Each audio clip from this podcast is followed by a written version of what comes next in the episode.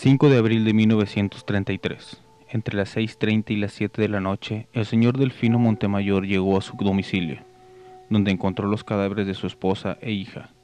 Todo indica que fue un robo que terminó en el abuso y asesinato de ambas mujeres. Así, es la historia de uno de los lugares embrujados más famosos de Monterrey, Nuevo León.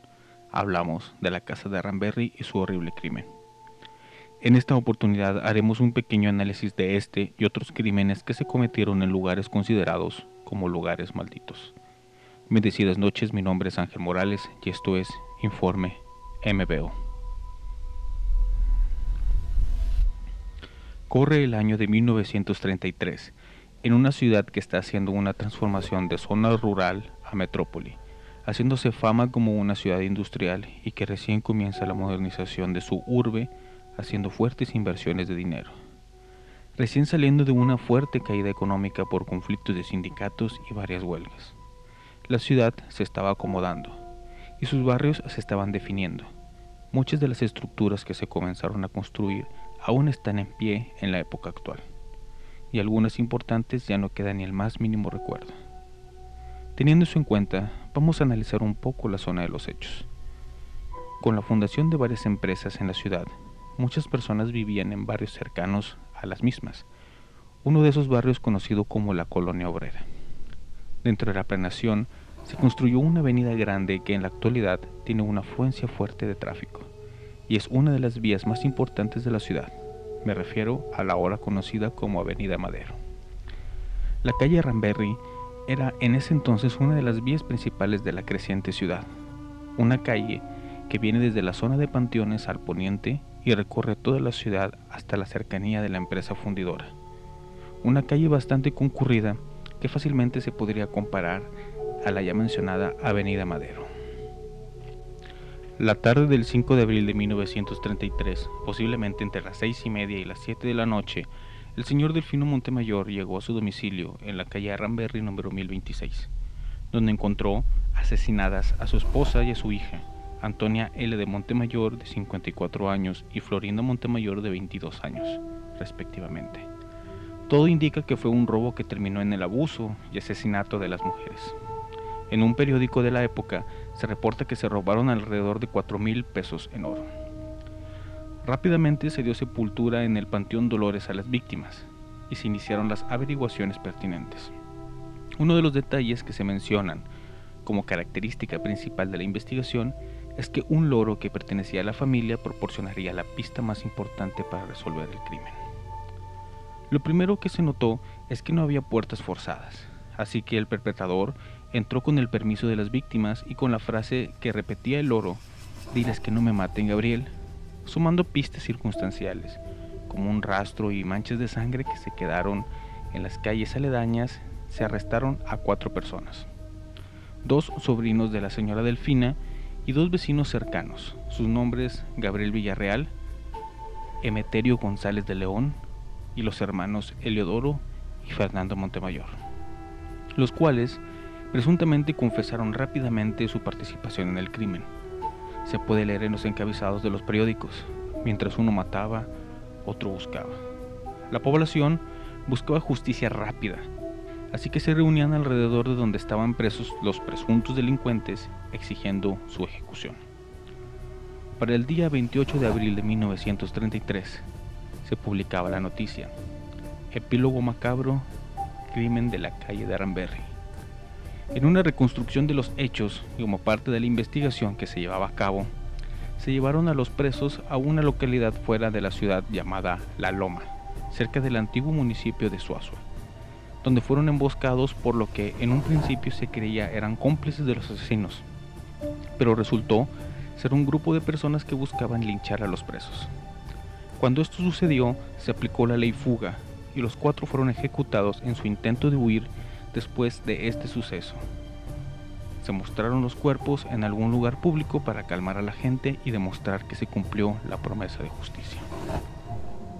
La casa quedó abandonada con el tiempo se hizo de fama de estar embrujada. Mucha gente especializada en el tema paranormal la ha visitado y supuestamente han tenido encuentros con sombras y sonidos espectrales. Dentro de lo que estamos investigando, hay elementos muy importantes a considerar. Este terreno donde se encuentra la casa sufrió un trauma emocional muy fuerte por el crimen cometido. Y aunque sucedió en una hora donde se supondría un nivel alto de tráfico de gente, por la importancia de la zona, nadie reportó o se dio por enterado de lo sucedido. No se menciona realmente que existiera alguna resistencia por parte de las víctimas, ya que no mencionan heridas en los victimarios eh, que nos señalaran defensa o lucha. La casa nunca se volvió a habitar y las anécdotas paranormales vienen de personas que vienen buscando las mismas, así que no tenemos un punto imparcial para comparar.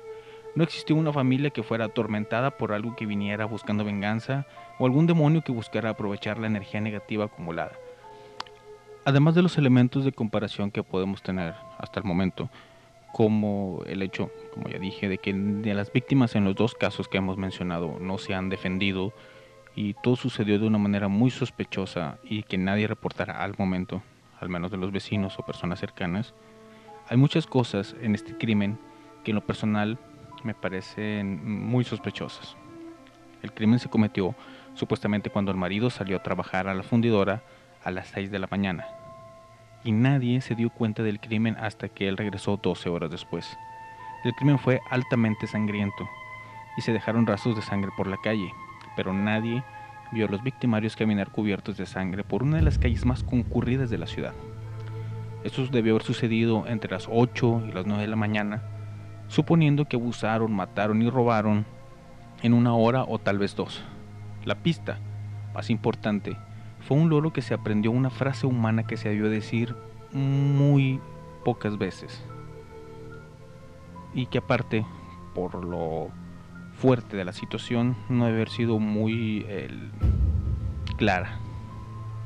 No se reporta en ningún momento que se recuperó el dinero desaparecido la recreación de los hechos se dan muy lejos de la ciudad y qué conveniente que la gente supo dónde era para ir a buscar justicia por su mano propia, considerando que la forma de transporte no era precisamente muy rápida y más con la cantidad de gente que se necesitaría para organizar una emboscada.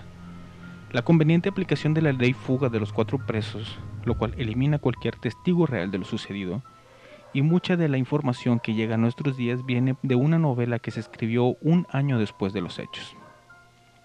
Todo me hace dudar y creer que hubo una organización y conspiración para cubrir algo.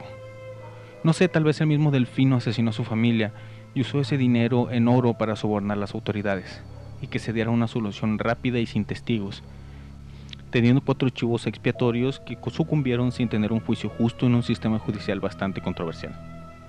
Uno de los puntos que más me llamó la atención es que expusieron el cuerpo de los criminales en un lugar público para calmar a la población. En la forma que está pensada la ciudad debió suceder en alguna plaza pública. En esos años, el puesto de la plaza principal de la ciudad se la disputaban dos.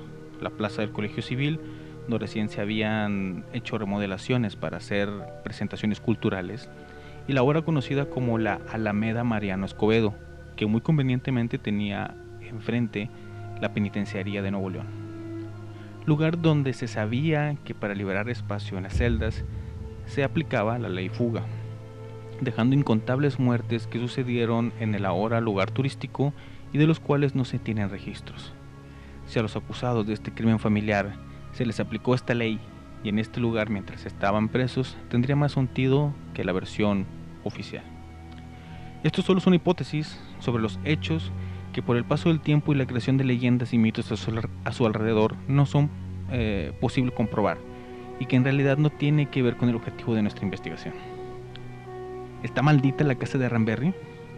Considerando que sucedieron dos muertes y que nadie más ha habitado este lugar después, eh, existe un estigma muy difícil de quitar, más que nada en la conciencia colectiva y en la cultura popular, ya que si consideramos esto la Alameda y sus alrededores deberían ser considerados más embrujados y malditos por las atrocidades que se cometieron ahí, o los hospitales de la ciudad, ya que algunas de sus edificaciones son de la época y que dieron servicio durante algunas guerras sucedidas en la entidad.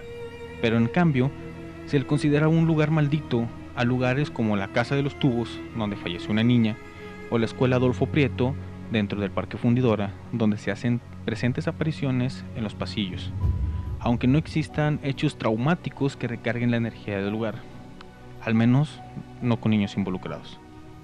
Hasta ahora, las maldiciones que pertenecen a lugares de este tipo parecen venir de los pensamientos de la gente que alimenta las ideas de muertos que sufren sus muertes a un tiempo después. Ya nos acercamos en espacio y en el siguiente episodio nos acercaremos en tiempo a un lugar que se podría considerar un lugar maldito. Gracias por escuchar. Mi nombre es Ángel Morales y esto fue Informe Me Veo. Bendecidas noches.